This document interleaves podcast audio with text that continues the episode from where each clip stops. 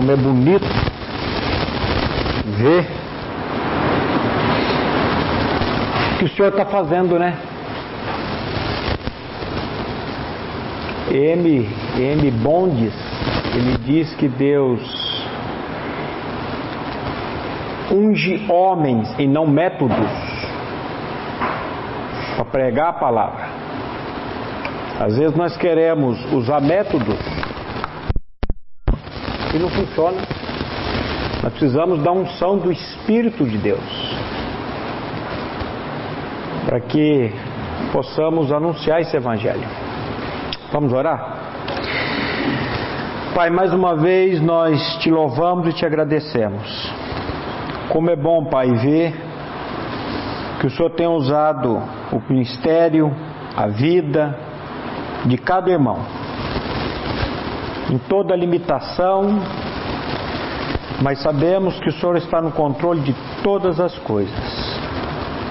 O Senhor é o dono da prata e do ouro, e segundo o teu querer, o Senhor faz infinitamente mais, além daquilo que pedimos ou pensamos, segundo o teu próprio poder que opera em nós. Pai, continua falando conosco, nos confrontando com a tua palavra. E que, Pai, a pessoa do teu filho seja formada em cada um de nós. Que cada um de nós aqui, Pai, possamos ser o bom perfume de Cristo. Te louvamos e te agradecemos no nome de Jesus. Amém. Então, meus irmãos, o nosso assunto aqui até domingo é anunciar o Evangelho. Até domingo ou até o último suspiro da nossa vida?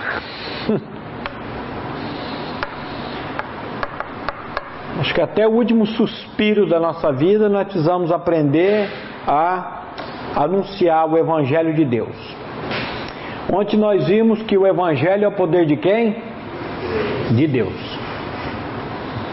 Eu estava conversando ali na mesa com o pastor Souza, com o Júlio, e o Júlio estava falando 27 anos. Ele acordava de manhã, ia para a igreja católica, e a Maura, esposa dele, ia para a igreja no começo, acho que ela ia para presbiteriana, depois para PIB. 27 anos. E Deus, no tempo dele, trabalhou na vida do Júlio. Eu não sei se todos aqui conhecem o irmão lá da nossa comunidade chamado Márcio Mizobuti. É o irmão que Deus tem usado para pregar o Evangelho. O Márcio Mizobuti é filho da Leninha. A Leninha tem três filhos: o Márcio, o Glênio. Por que será que o filho dela é Glênio, o nome do menino? Em homenagem ao pastor Glênio. O Glênio ele é médico nos Estados Unidos, se eu não me engano, no Canadá. E eles têm uma outra filha também, a Yuri, que é a única que está ainda completamente afastada, ela tem um ódio, como todas as pessoas que não experimentaram o poder da, da palavra, da, da cruz, né? O, aquilo que Paulo vai dizer, a palavra da cruz é loucura para os que perecem, mas para nós que somos salvos é o poder de Deus. Então ela é uma loucura, a palavra da cruz é uma loucura, ela tem um ódio dessa palavra. Mas eles todos cresceram num lar evangélico. Leninha teve uma experiência com o Senhor muito cedo. O Márcio Mizobuti passou por todos os departamentos da primeira igreja batista. O Márcio, quando ele ia dormir, a oração dele era essa: Senhor, muito obrigado pela minha morte e ressurreição em nome de Jesus. Amém. Conhecia tudo, falava tudo. Quando completou 18 anos, vazou de tudo. Foi para o mundo, foi para as drogas. E a Leninha, continuando ali, firme na palavra, orando. E há uns cinco anos atrás, quatro, cinco anos atrás, o Senhor catou Mizobuti de volta, de novo. Atrasou, catou de novo? Não. Deu-lhe a revelação da pessoa e obra de Cristo Jesus. Hoje é uma bênção de Deus. Agora, é no tempo de quem, meus irmãos? É no tempo dele. O Evangelho é o poder de Deus. Somente o Evangelho, a pregação do Evangelho, pode transformar uma vida. Mas eu estou pregando, eu estou falando já faz tanto tempo. Calma, meu irmão. Uma alma, uma alma, a salvação de uma alma vale quanto? Mais que o mundo todo. Eu vejo o trabalho do irmão, o sacrifício de certa forma, rodar tudo isso, barco, fazer e tal, e muitas vezes a gente olha para, fala, Senhor, cadê? Há uns, um ano passado, eu conversando com a minha esposa dentro do carro, indo comprar uma carne assada num lugar, e eu falei, nossa, irmão, tantos anos que eu trabalho em clínica de recuperação, eu não vejo resultado. Já vinte e tantos anos, seis, a gente prega o evangelho, mas as coisas parecem que não funcionam. E ela, amor, Deus está fazendo e Ele faz. E... Chegamos lá, hora que eu fiz o pedido, o churrasqueiro lá dentro olhou e falou: Irmão Maurício, tudo bom? Olhei, tudo bom, lembra de mim? Eu tenho medo quando a pessoa pergunta, lembra de mim? Porque eu falo, é da cadeia ou de clínica de recuperação? Não lembro não, irmão. Ô oh, irmão, lá do CT Fio em Sertanópolis, da clínica de recuperação. Oi, oh, era cedo, não tinha tanto público, mas os funcionários ali, acho que o patrão ali, e ele falando ali numa ousadia, numa alegria, do quadro falou, irmão, calma, irmão. Irmão, tô firme na palavra, tô firme no evangelho, meu irmão. E eu falei, ô oh, meu irmão, glória a Deus, meu irmão. Ô oh, meu irmão, eu quero que você vai pregar lá na minha na minha casa lá com meus irmãos e tal. Falei, eu vou, meu irmão, com a maior alegria, já corri, peguei o telefone, anotei, dei para ele. Até hoje não me ligou, mas parece que foi assim. Deus falou, olha aí, Aí minha esposa olhou para mim e falou: Nossa, mas que resposta rápida. A Bíblia diz que o nosso trabalho no Senhor não é vão, meu irmão. Aqui, aqui não vai ser fácil. Aqui vai ser luta. Mas a perseverança. Eu já tive grupos assim. Tem um, tem um grupo aí que eu faço toda. Era para estar lá hoje cedo, toda quinta-feira. Já há alguns anos é, católicos, a grande maioria é católico e adventista do sétimo dia. E eu estou lá anos pregando a palavra. Parece que eu já pensei, falei, eu vou desistir disso. Mas por que você quer desistir? Porque eu não estou vendo resultado. E parece que quando eu estou vendo o resultado que está, não, meu irmão, é no tempo do Senhor, não adianta, não adianta, não adianta, não adianta. Vamos voltar lá para Gálatas capítulo 5, versículo de 1 a 8. Vamos andar mais um pouquinho aqui. Eu na verdade achei que o, o pessoal já ia estar todo aqui, mas eles vão estar à noite. Então aqueles assuntos de, de ontem, que eu fui elencando aqui, nós vamos começar a trabalhar a partir de noite. Lá em Gálatas 5:1 Paulo vai dizer assim: "Para a liberdade foi que Cristo nos libertou". Nós falamos um pouco ontem dessa libertação que nós temos em Cristo, uma libertação real, uma libertação genuína. Se eu não estou experimentando dessa libertação, eu preciso ir diante de Deus. Precisamos também nos lembrar Aquela série de estudo que o pastor Glenn fez na comunidade, aquilo foi um, para mim foi um brado da alma. Quando ele tratou em em Colossenses há uns anos atrás, muitos anos atrás, quando ele desceu do púlpito daquela igreja, naquela época ele pregava no púlpito. E eu, quando ele tratou do capítulo 3 de, de, de Colossenses, versículo 5, fazei pois morrer a vossa natureza terrena.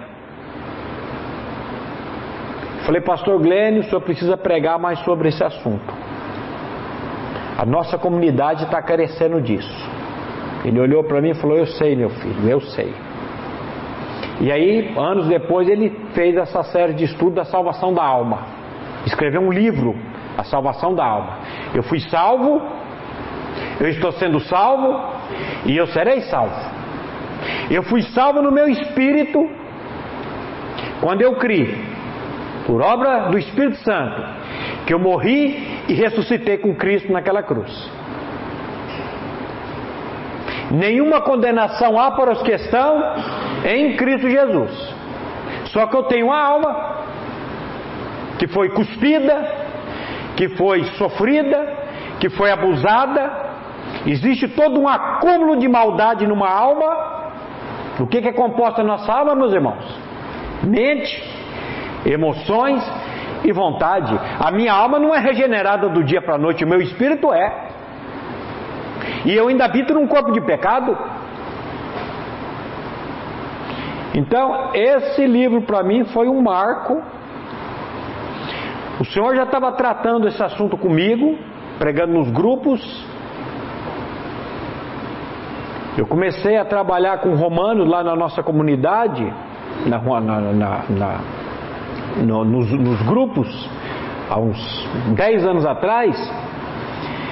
E eu estava trabalhando um capítulo por ano. Romanos capítulo 1, eu estudei durante um ano, versículo por versículo, trabalhando palavra por palavra. Paulo, servo de Jesus Cristo, chamado para ser apóstolo, separado para o Evangelho de Deus. Meu irmão, isso dá, dá um congresso.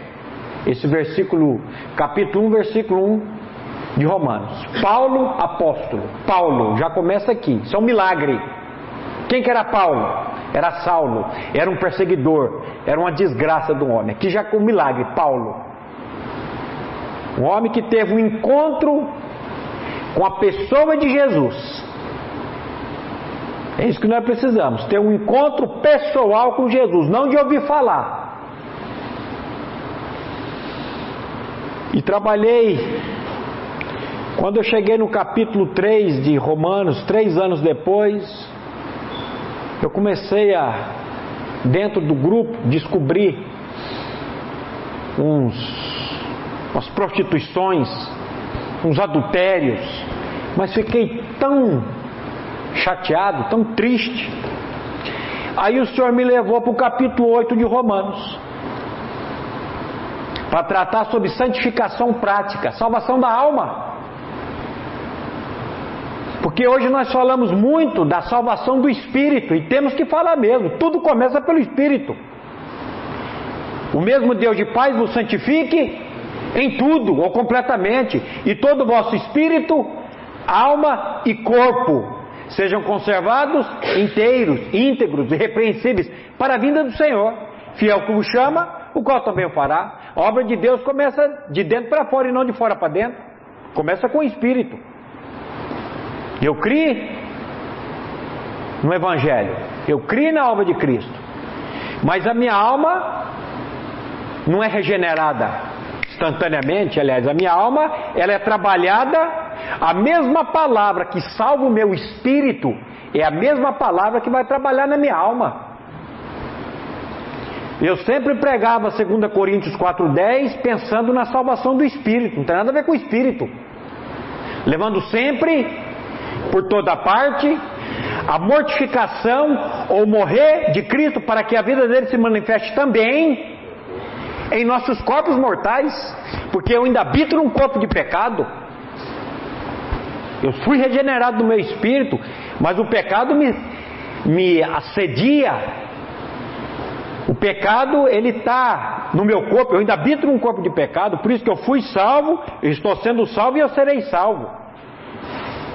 Um dia eu vou ser salvo da presença do pecado, quando eu morrer ou quando for arrebatado. Mas enquanto eu viver aqui, eu ainda tenho uma alma, o Senhor está trabalhando com ela. Agora, como eu estava dizendo, a mesma palavra que salvou o meu espírito é a mesma palavra que vai tratar com a minha alma. Receber com mansidão a palavra em voz implantada, a qual é poderosa para salvar as vossas almas. A minha alma está poluída, meu irmão. A minha alma tem uma história. Existe um acúmulo de maldade.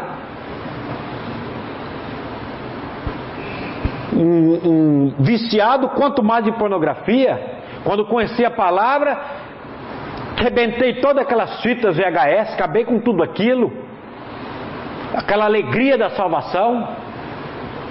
E dois anos depois já estava na pornografia de novo. Aí ficava, meu Deus, eu não sou nascido de novo. Se eu fosse nascido de novo, eu não estava ali. E era aquela luta, aquela luta, isso é na minha alma. E faz poucos anos que o Senhor realmente tratou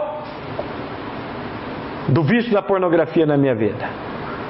Quando um dia eu fui lá confessar com o pastor Glênio. Primeiro eu falei com a minha esposa, não foi fácil.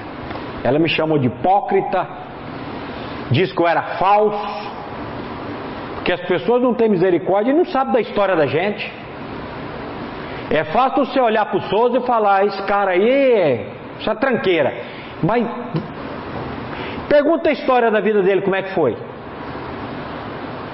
Porque quando eu aponto o dedo para o pastor Oséias, tem quantos voltados para mim? Tem três e um para Deus. Jesus disse: Você gosta de olhar o que? O cisco do olho do teu irmão, mas tem o que no teu? Uma, trave, uma trave. Hipócrita, tira a trave do teu para querer enxergar o cisco do. Hoje, meu irmão, hoje eu tenho um pouco mais de misericórdia com os irmãos que estão sofrendo. E eu vou dizer uma coisa para vocês: esse espinho na minha carne foi um troço. Agora vocês não sabem o tanto de pessoas que o Senhor tem levado lá no gabinete, lá na nossa comunidade. Semana passada eu atendi um senhor, sessenta e poucos anos. A esposa dele, ele é de uma igreja batista da cidade de Rolândia, aqui pertinho. A esposa descobriu a pornografia. Ligou na igreja, marcou com a secretária uma hora. Eu fui conversar com esse homem. Ele falou: Olha, eu estou aqui hoje porque a minha mulher marcou. Eu não queria estar aqui. Ontem eu taquei meu celular na parede e arrebentei. Eu sou um viciado em pornografia. Eu falei: Deus manda o cara na hora certa, para a pessoa certa, na hora certa. E ali pudemos conversar uma hora, uma hora e tanto. Eu contando a minha história, como que Deus tratou comigo. E ele saiu dali dizendo: Meu irmão, se eu soubesse que ia ser desse jeito, eu tinha vindo antes. Eu falei: Meu irmão, é a graça de Deus que vai trabalhar nas nossas vidas. É a graça de Deus. Agora a gente tem que tirar essa, essa, essa máscara, essa panca, essa coisa de que eu sou impecável, eu não peco. Meu irmão do céu, quando você fala isso, você já está pecando. A soberba procede à ruína. E ao altivez do espírito o que? A queda. Um dia lá na minha casa, sentado no sofá com a minha filha, assistindo que o Globo Esporte, domingo de manhã, entrevistando o Spider. Vocês lembram do Spider? Anderson Silva, lutador de MMA, um dos melhores lutadores, que aprendeu um golpe lá com Steven Seagal, da, ator americano, o bambambam bam, bam da, das lutas. E a repórter perguntou para ele: para vencer Spider, quem? Aí ele vira e fala: para vencer Spider, só o Spider. Para me vencer, só outro eu, porque eu sou o cara. Eu virei para minha filha e falei: Dora, se a palavra de Deus está certa, esse homem vai cair. Ele está numa soberba. Mas foi questão de semanas. Ele perde uma luta, depois, no outra luta, ele quebra a canela. Depois, ele é pego no doping. E foi, foi, foi. E cadê Spider? Acabou. Cuidado, meu irmão. Cuidado com isso. Cuidado com isso. Um dia chegou um pastor lá na minha oficina. Ele tinha pastoreava uma igreja aqui na Vila Nova. E ele todo. E ele. Tá até a foto aqui. Mostrei o pastor Glenn. Falei: olha aqui, ó, seu amigo. Ele colou no para-brisa da caminhonete dele, autoridade eclesiástica. Aquele, o, o, o brasão do Brasil, aquela coisa, parecia da Polícia Federal. Autoridade eclesiástica. Falei, o que, que, é isso aqui, pastor? Oh, meu irmão, nós somos autoridades diante de Deus. Falei, nós somos o quê? Nós somos autoridade, rapaz, nós somos perrapado se não for a graça de Deus na nossa vida, nós estamos perdidos. E o cara ficou bravo comigo. E há dois anos atrás ele sumiu da uns três anos atrás ele sumiu da meu ser. Ele ia lá todo dia. Não, porque agora eu vou escrever um livro, porque eu tenho que deixar um legado e coisa e O irmãozinho falou: oh, Você ficou sabendo do pastor Fulano? Eu falei: Não, o que aconteceu? Rapaz. Acabou o legado dele, a igreja botou ele para correr daqui. Ele foi, até de, foi embora até de Londrina. Fazia três anos que estava adulterando com a irmãzinha lá da igreja. O povo descobriu. Toda vez que eu vejo umas coisas dessas assim, sabe o que, que eu falo? Meu Deus, tem misericórdia de mim. Tem misericórdia de mim. Porque eu não posso dizer, eu jamais vou adulterar. Você é besta? Fala um negócio desse. Vai, boca de sapo, que você vai ver onde você vai parar. Eu jamais vou fazer isso. Meu irmão, se não for a graça de Deus, a misericórdia de Deus na nossa nós estamos é fuzilado. Vamos baixar a bola. Então, eu fui salvo do meu espírito. Nenhuma condenação há para os que estão em Cristo Jesus. Eu não tenho, meu irmão, dúvida nenhuma, mas nenhuma da minha salvação em Cristo. Eu até fiz uma série de estudo da nossa comunidade uns anos atrás, de Efésios 6, a armadura do cristão. São seis peças que o cristão precisa se revestir da armadura. Tudo em cima. Eu estava passando um livro ontem, o irmão estava perguntando do Dr. Mark Lloyd Jones tudo em cima do livro do Dr. Martin Lloyd Jones. Ele está morto, morreu em 81, não pode me processar. Então, eu tenho dito para os irmãos, o, o, o meu, a minha teologia foi em cima dos estudos da primeira igreja, pastor Glênio, e em cima do Dr. Martin Lloyd Jones. Nunca pisei num seminário, o Dr. Martin Lloyd Jones também nunca pisou num seminário. Ele era médico, cardiologista, por isso ele escreveu um livro fantástico chamado Depressão Espiritual. Se você me perguntasse há uns anos atrás, irmão Maurício, um, um cristão, um crente, pode ter depressão? Eu ia dizer, que tá louco? Que? Claro que não, rapaz. Se o cara é crente, como é que ele vai ter depressão? Se ele tem depressão, que ele não é crente.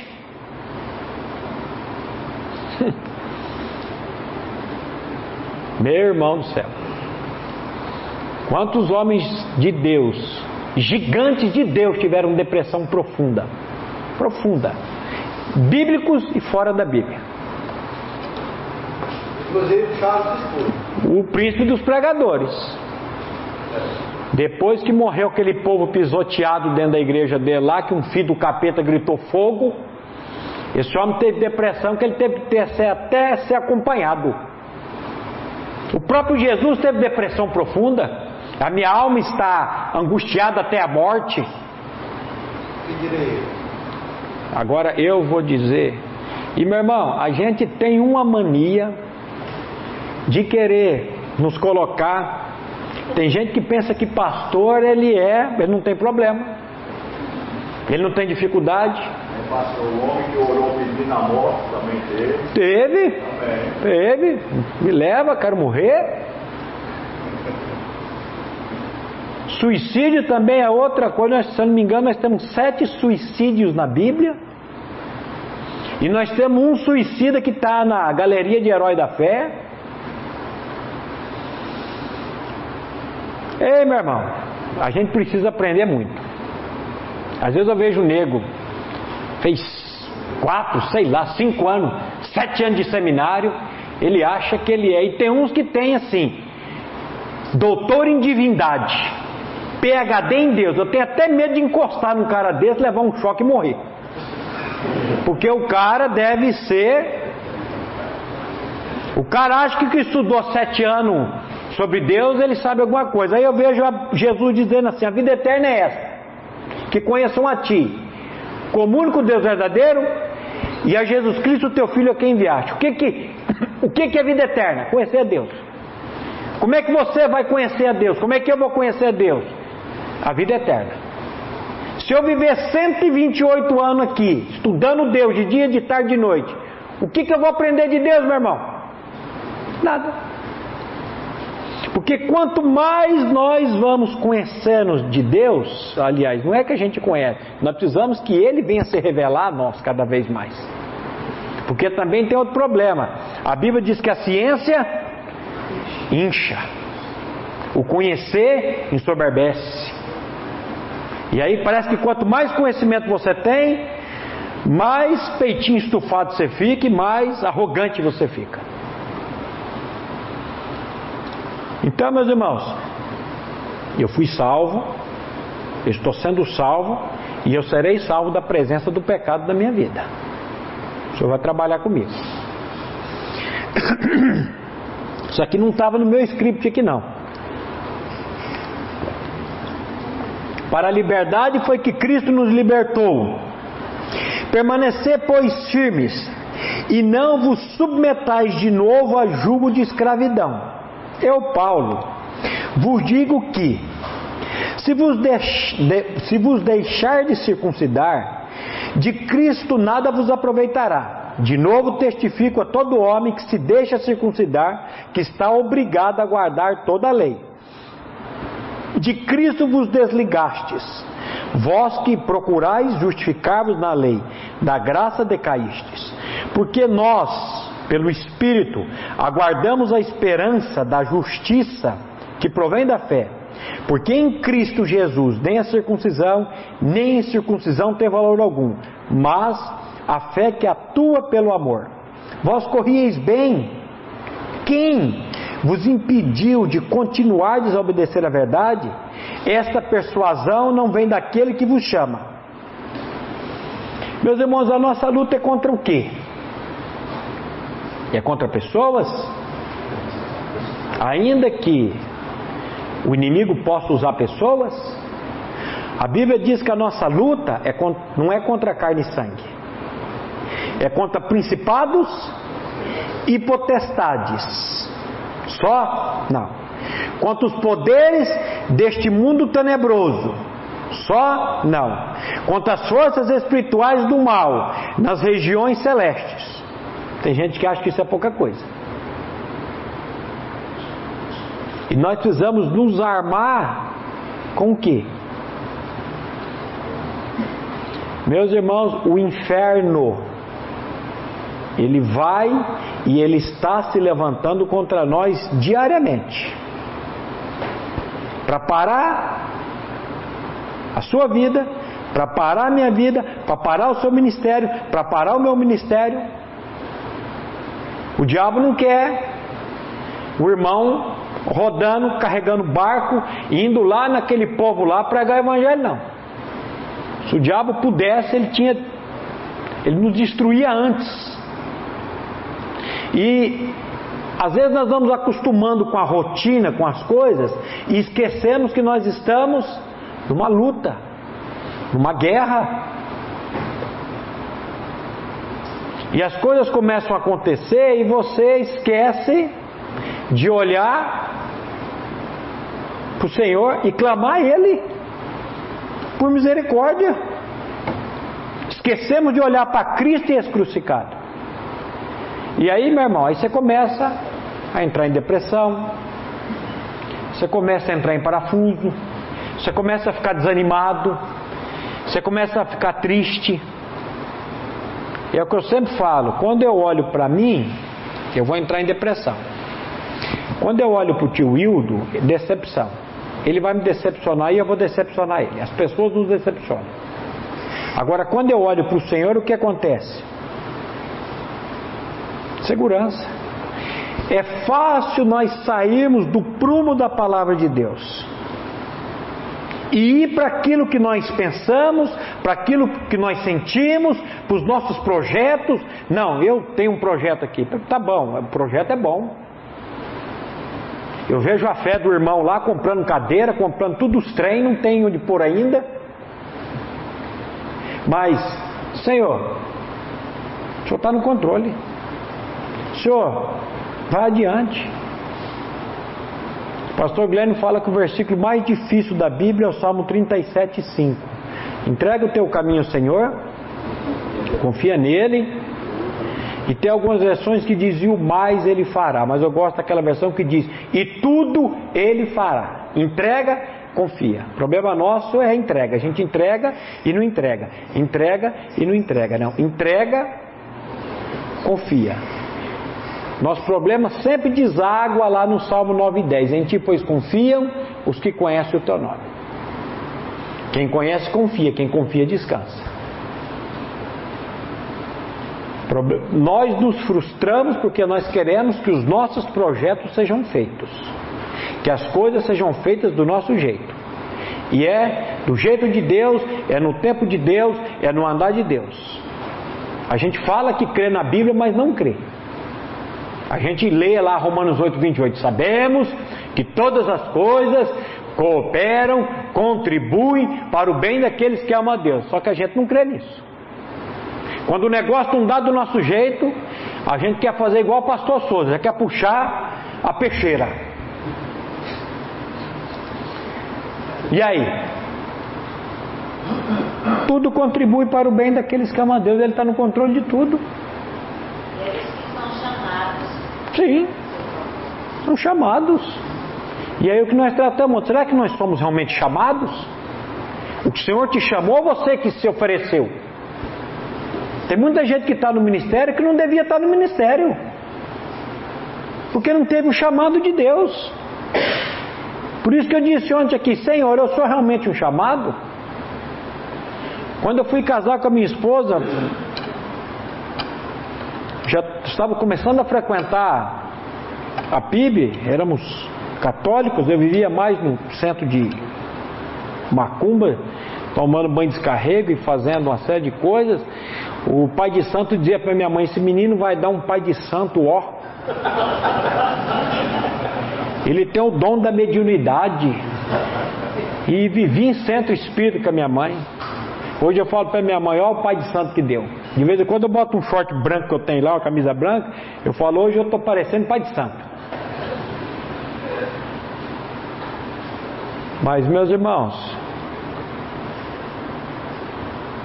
as armas da nossa milícia, vamos ler 2 Coríntios 10, 3 a 5, o que, que Paulo diz aqui? 2 Coríntios 10, 3 a 5. Olha o que, que Paulo diz aí. Porque, embora andando na carne, não militamos segundo a carne. Porque as armas da nossa milícia não são carnais, e sim poderosas em Deus, para destruir fortalezas, anulando nós sofismas e toda altivez se levante contra o conhecimento de Deus, levando cativo todo pensamento à obediência de Cristo. Embora andando na carne, nós não prestamos mais serviço para a carne.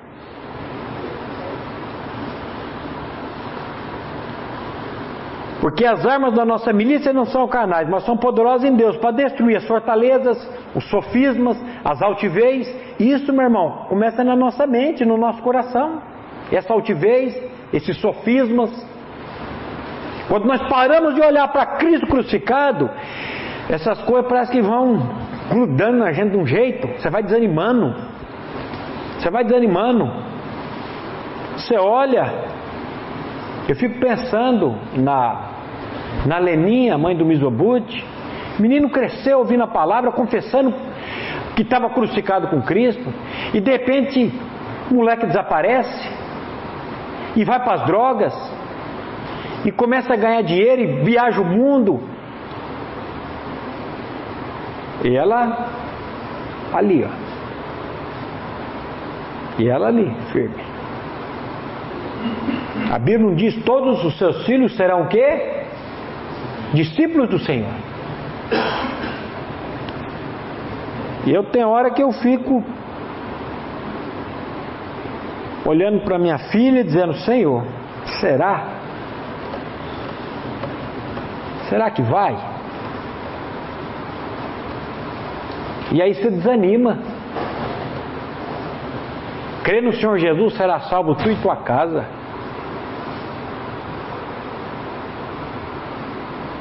É perseverança, meu irmão.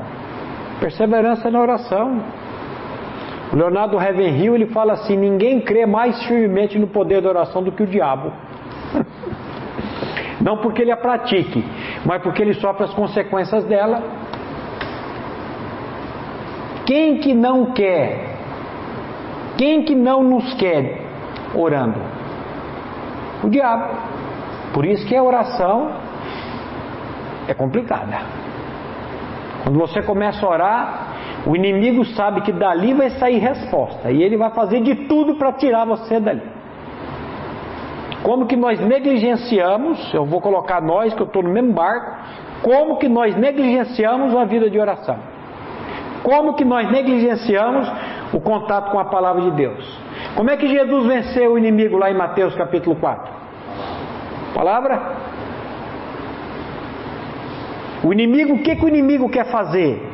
O inimigo, ele quer colocar dúvida no que a palavra de Deus está dizendo. Vamos lá para Mateus capítulo 4. No capítulo 3, Jesus é batizado. A Bíblia diz que o céu abre, não sei como é que é isso. Uma voz rasga dizendo: Este é o meu filho amado, em quem eu tenho todo o meu deleite, todo o meu prazer. Aí o que acontece? No capítulo 4, versículo 1: A seguir, foi Jesus levado pelo Espírito, com letra maiúscula. Quem levou Jesus para ser tentado pelo diabo no deserto foi o Espírito. E muitas vezes o Espírito também nos leva para ser tentado, muitas vezes o Espírito permite espinho na nossa carne, problemas, dificuldades, para moldar o caráter de Cristo em nós, para que as pessoas possam ver em nós, sentir em nós o bom perfume de Cristo. Você lembra a igreja de Apocalipse, a Esmirna? Vem da palavra mirra, você amassava aquela planta e ela soltava o aroma. O cristão, quanto mais ele é perseguido, quanto ele é mais, mais do, do, do, do cheiro de Cristo, ele tem que, que exalar. A seguir foi Jesus levado pelo Espírito ao deserto para ser tentado pelo diabo. Depois de jejuar 40 dias e 40 noites, teve fome. Então, aproximando-se, então o tentador aproximando-se lhe disse. Aí o, o Dr. Martin Lloyd Jones, ele me fez ver uma coisa aqui. Quando a gente lê aproximando-se o inimigo, a gente pensa que essa foi rápida, né? Foi 40 dias e 40 noites para o inimigo chegar. Às vezes, ele deixa você ir. O ministério está bombando. As coisas estão funcionando. E você está, de repente, dá um revertério no negócio. Começa a dar uns BO. Você começa a descobrir uns, uns podres. Uns adultérios, umas prostituição. Você fala, rapaz, o que, que é isso? O que, que é isso? O ser humano é podre, meu irmão. Nós somos podres, pastor José disse ontem aqui. Se nós não olharmos e dependemos do Senhor, nós estamos perdidos. Perdido. Então o inimigo demorou 40 dias para chegar, se aproximando-se. Ele esperou o que? A necessidade extrema. Se ele chega no primeiro dia, Jesus não ia dar bola para ele. E aí, olha a estratégia. Se tu és o filho de Deus, que, que a palavra, o que, que Deus tinha dito 40 dias atrás? Este é meu filho, amado. Se tu és o filho de Deus, sempre querendo colocar dúvida onde? No que Deus está dizendo. Se tu és o filho de Deus, manda que essas pedras transformem em pães. Mas Jesus responde o que? Está escrito: Não só de pão viverá o homem, mas de toda palavra que procede da boca de Deus. Jesus se defendeu com o que? Com a palavra. Nós estamos nos defendendo com as astutas ciladas do diabo. Com o que, meus irmãos? E nós estamos conseguindo enxergar, compreender que muitas vezes o inimigo tem usado pessoas, coisas, para. E aí a gente acaba criando uma rixa com a pessoa, um ódio com a pessoa, e não por aquele que está por trás da pessoa. Por isso que Jesus mandou fazer o que? Orar pelos que vos Persegue. A nossa arma, a nossa carne é o que? Eu dou um, um gelo nesse irmão, não olho mais para a cara desse mardito Berdinado Bizenga e vou tocar minha vida. É fácil, né? Mas o que, que a palavra de Deus está dizendo? Você está vendo como é que é fácil a gente sair do prumo e fazer aquilo que nós pensamos, aquilo que nós desejamos, do nosso jeito? Aí a gente não crê que todas as coisas cooperam para o bem daqueles que amam a Deus. Exemplo prático. Ah, sola grate aí, vira para você e fala: meu irmão, foi muito bom te conhecer, mas não precisa mais dos seus serviços. Ô pastor, está sabendo de alguma coisa? Não estou sabendo de nada, é só suposição. Aí você vai sair aqui do congresso, aqueles marditos, Berdinazzo, Bizenga, aquele povo que entrou lá agora, eles acham que é dono da igreja, aí começa.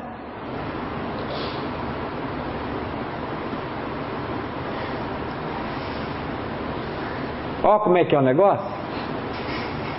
Aí a gente fala, não, eu creio que todas as coisas cooperam para o bem daqueles que amam a Deus. Espera lá, quem está por trás de todas as coisas, meu irmão? Se não cai um fio de cabelo da nossa cabeça sem a permissão de Deus, quem que permite tudo, seja de bom ou de ruim na sua vida e na minha vida? É Deus. Aí eu me revolto contra o irmão, mas eu estou revoltado é contra Deus. Porque Deus não, não pode trabalhar no coração do irmão. E se Deus não está trabalhando, é porque Deus quer trabalhar comigo? Meus irmãos, a gente não é fácil, não. mas Jesus, ele está escrito. Não só de pão viverá o homem, mas de toda palavra que procede da boca de Deus. Então o diabo levou a cidade santa, colocou sobre o pináculo do templo e lhe disse: Se tu és o filho de Deus, sempre a mesma coisa. Se tu és o filho de Deus, atira-te abaixo, porque está escrito, aí ele cita a palavra, Salmo 91. Aos teus anjos dará ordem para que te guardem em todos. Ele não fala em todos os teus caminhos aqui. Aos teus anjos dará ordem a teu respeito para que te guardem e te sustentem nas suas mãos para que não tropeces de alguma pedra. Ele cita o Salmo 91, mas ele omite em todos os seus caminhos. Porque Jesus ia ser guardado naquele caminho e naquela hora. Mas Jesus não vai discutir teologia com o diabo. Ele simplesmente respondeu-lhe: Também está escrito: Não tentarás o Senhor teu Deus. Segundo round.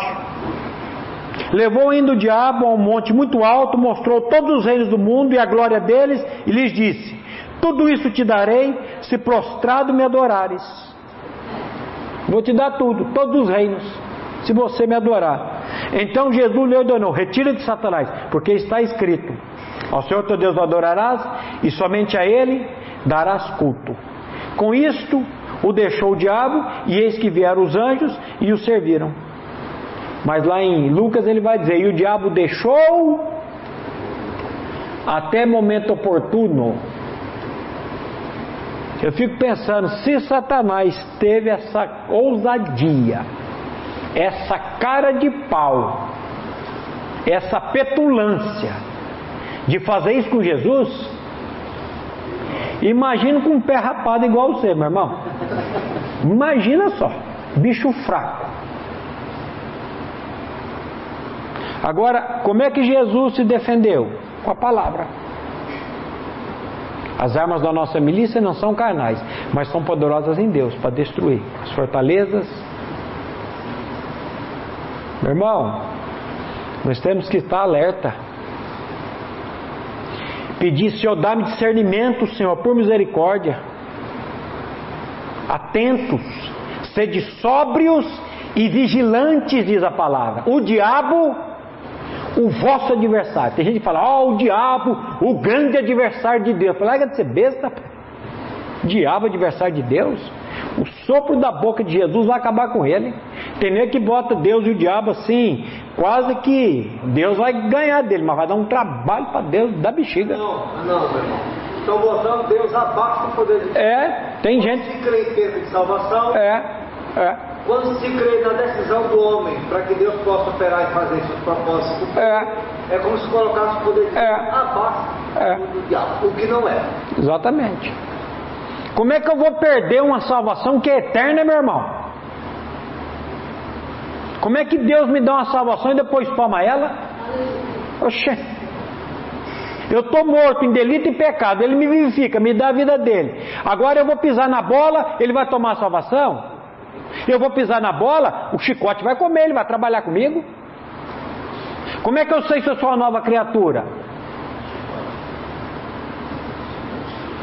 Como é que está o pecado na sua vida? Ele é uma coisa normal? Você tem vivido em pecado, você tem vivido em pornografia, você tem vivido em, em pecados e isso não tem pesado em você?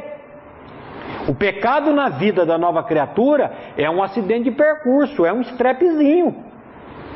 Você vai pecar? Vai. Não existe esse negócio, eu nasci de novo, não peco mais. Eu continuo pecando, eu tenho uma alma ferida, eu tenho um corpo que o pecado habita nele, mas eu tenho um Salvador que cuida de mim. Agora, quando eu peco, o Espírito vem trabalhar comigo. Ele não vai me deixar. Aquele que começou boa obra em vós, ele é de aperfeiçoá-la até o dia de Cristo Jesus. E aí vem, ó, aí vem o cacete. Pastor Glenn usou uma frase há uns anos atrás: é melhor ser conservado na salmoura do que apodrecer no mel. Aí o Senhor vai trabalhar comigo. Vai trabalhar comigo. Eu não tenho uma vez que eu peque e que eu saia dali limpando a boca e dizendo coisa boa. Pelo contrário, eu saio dali chorando. Senhor, tem misericórdia. Senhor, tira essa desgraça da minha vida. Senhor, por que isso? Por que tanto sofrimento? Senhor, tem misericórdia. Opa, isso é. Isso é novo nascimento. Isso é incômodo pelo pecado. Eu não posso chamar o pecado de meu bem, não. Eu preciso, quando eu olho o preço que Deus pagou por causa do meu pecado, meu irmão do céu, todo o sangue do filho dele vertido naquela cruz, tudo aquilo que ele passou para me salvar não foi com coisas corruptíveis, a Bíblia fala, como prato ou ouro, que vocês foram resgatados da vossa vã maneira de viver, mas pelo precioso sangue de Cristo. Eu tenho que ir diante dele clamar por misericórdia e falar: Senhor, Senhor tem misericórdia. E ele vai tratando, meu irmão, ele vai tratando. Agora, meu irmão, se o inimigo foi atrás de Jesus, fez tudo isso com ele, diz que ia voltar, você fica, não durma de toca, não, meu irmão. Não durma de toca, não, porque ele vai vir. E ele vem, e ele vem. E o que, que ele vai usar? O que, que ele vai atacar? nossa família, os nossos familiares. Eu sempre dizia para minhas filhas: Ó, oh, vocês têm um probleminha a mais.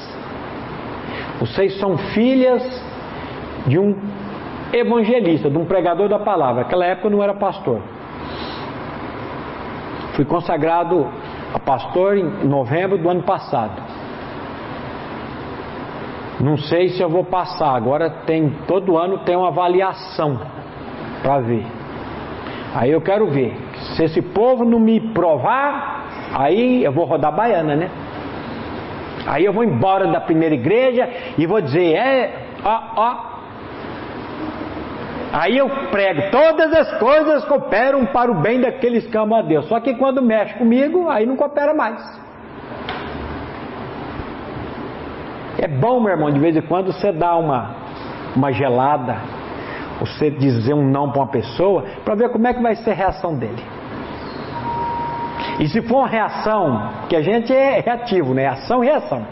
Se for uma reação, às vezes, de estupidez, coisa, braveza, você deixa ele ir e vê quanto tempo ele vai demorar para voltar para pedir perdão.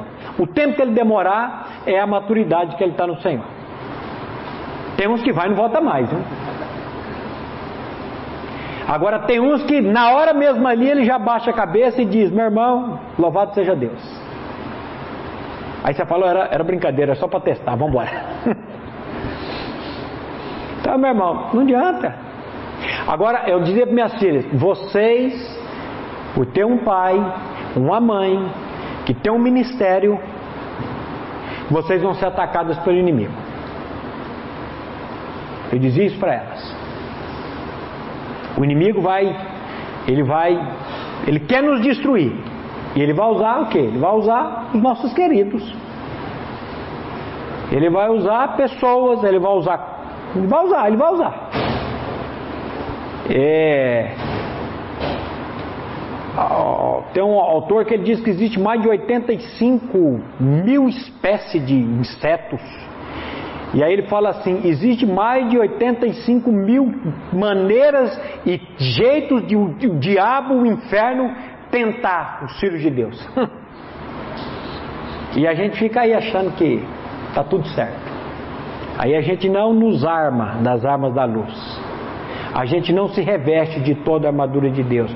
Nós não temos um tempo, todos os dias, aos pés do Senhor, com a palavra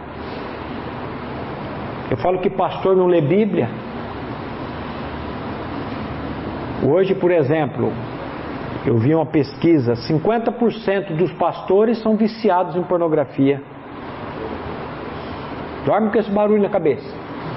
50% dos pastores são viciados em pornografia. O que, que é isso? Também disse que 75% a 80% das inserções de internet e televisão faz alusão a sexo. É. Hoje o mundo está aí.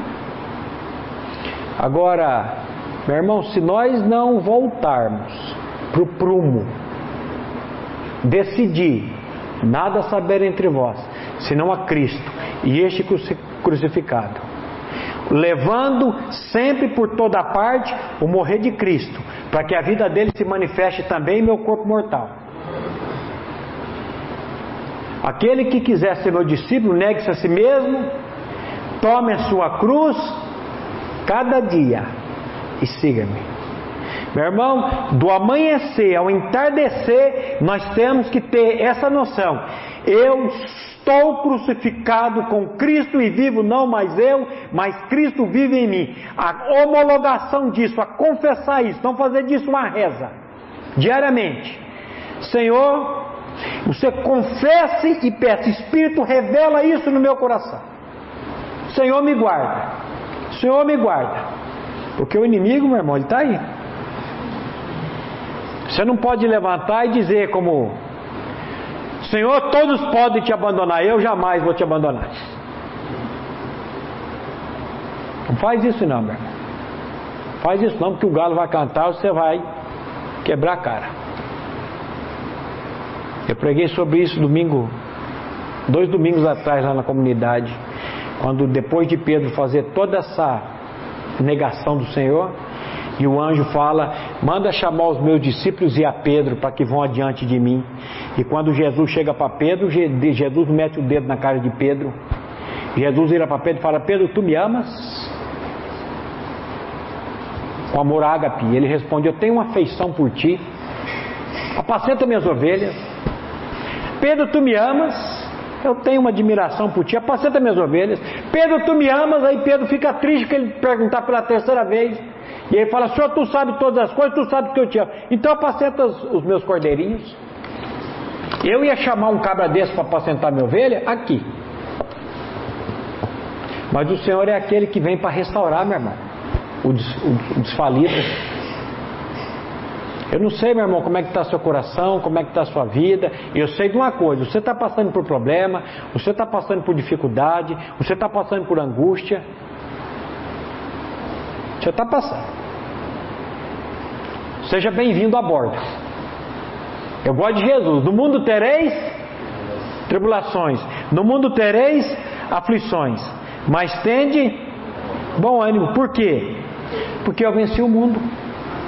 E ele em mim eu não sou vencedor. Eu sou mais do que vencedor por meio daquele que me amou. Então, meu irmão, vamos parar de olhar para nós, para as pessoas, para as circunstâncias e dizer: Senhor, eu já disse para o pastor Eric que quando se eu for embora, o senhor me recolher, nós somos uma encomenda que a parteira enviou para o coveiro, a qualquer minuto essa encomenda vai chegar. Eu estou vendo os missionários aqui, os irmãozinhos velhinhos já. Falei, rapaz, esses aí, não sei não. Fico pensando cá, o solzinho ali já está com 70 e tanto. Mas pode ser que eu vá primeiro que ele. A gente não sabe. Mas que nós somos uma encomenda que a parteira enviou para o coveiro, a qualquer minuto essa encomenda pode chegar, bah, pode chegar. Não adianta. Qualquer minuto.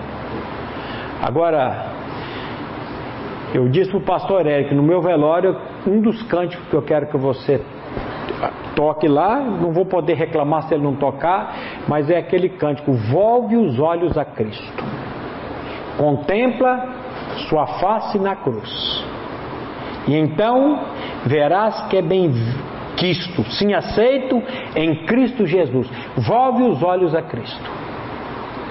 E se a minha família ouvir esse cântico e não ficar olhando para o caixão e olhar para o Senhor e saber que o Senhor está no controle de todas as coisas, já vai sair dali um pouquinho mais tranquilo. Agora, vamos parar com esse, esse evangelho aí de, de bênçãos e coisas. Não estou dizendo que o evangelho não seja bênção. Não estou dizendo nós precisamos fazer esse pedido que o salmista fez para Deus: restitua-me a alegria da tua salvação. Eu tenho que ser alegre porque eu fui salvo eternamente, uma salvação que eu não perco, uma salvação em Cristo Jesus. A minha alegria tem que ser por isso. Não é porque meu ministério está bombando, não é porque eu estou recebendo mais recurso, menos recurso. Isso aí fica por conta dele. E quando a gente aprende a lançar isso sobre o Senhor, meu irmão, Ele vai fazer.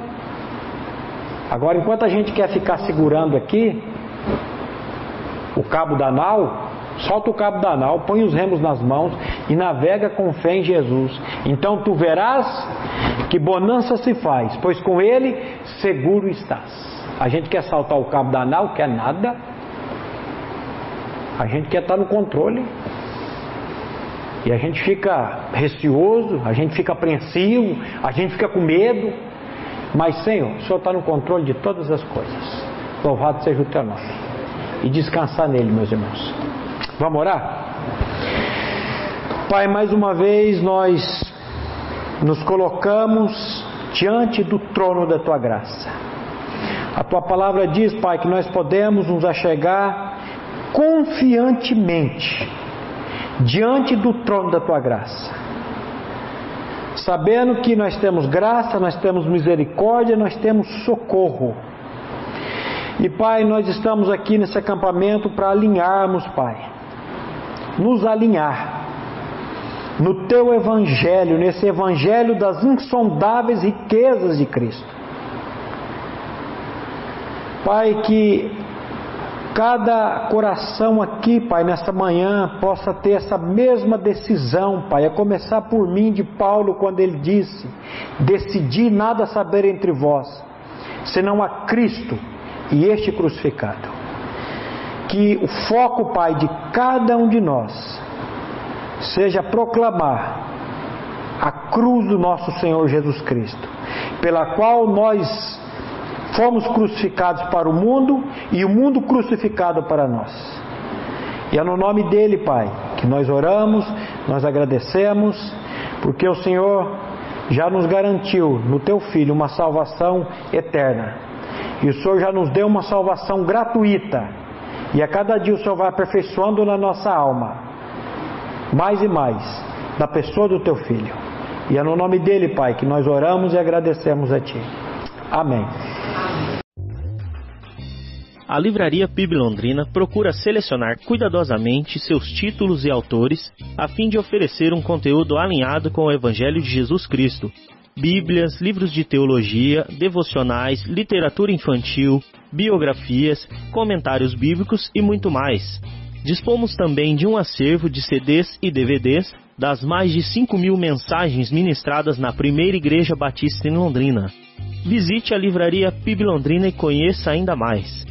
Livraria PIB Londrina, de segunda a sexta, das 13h30 às 18 horas. Endereço na Avenida Paraná, 76A, próximo ao Calçadão, bem no centro de Londrina. Ligue para 3372-8921 ou acesse o site www.livrariapiblondrina.com.br.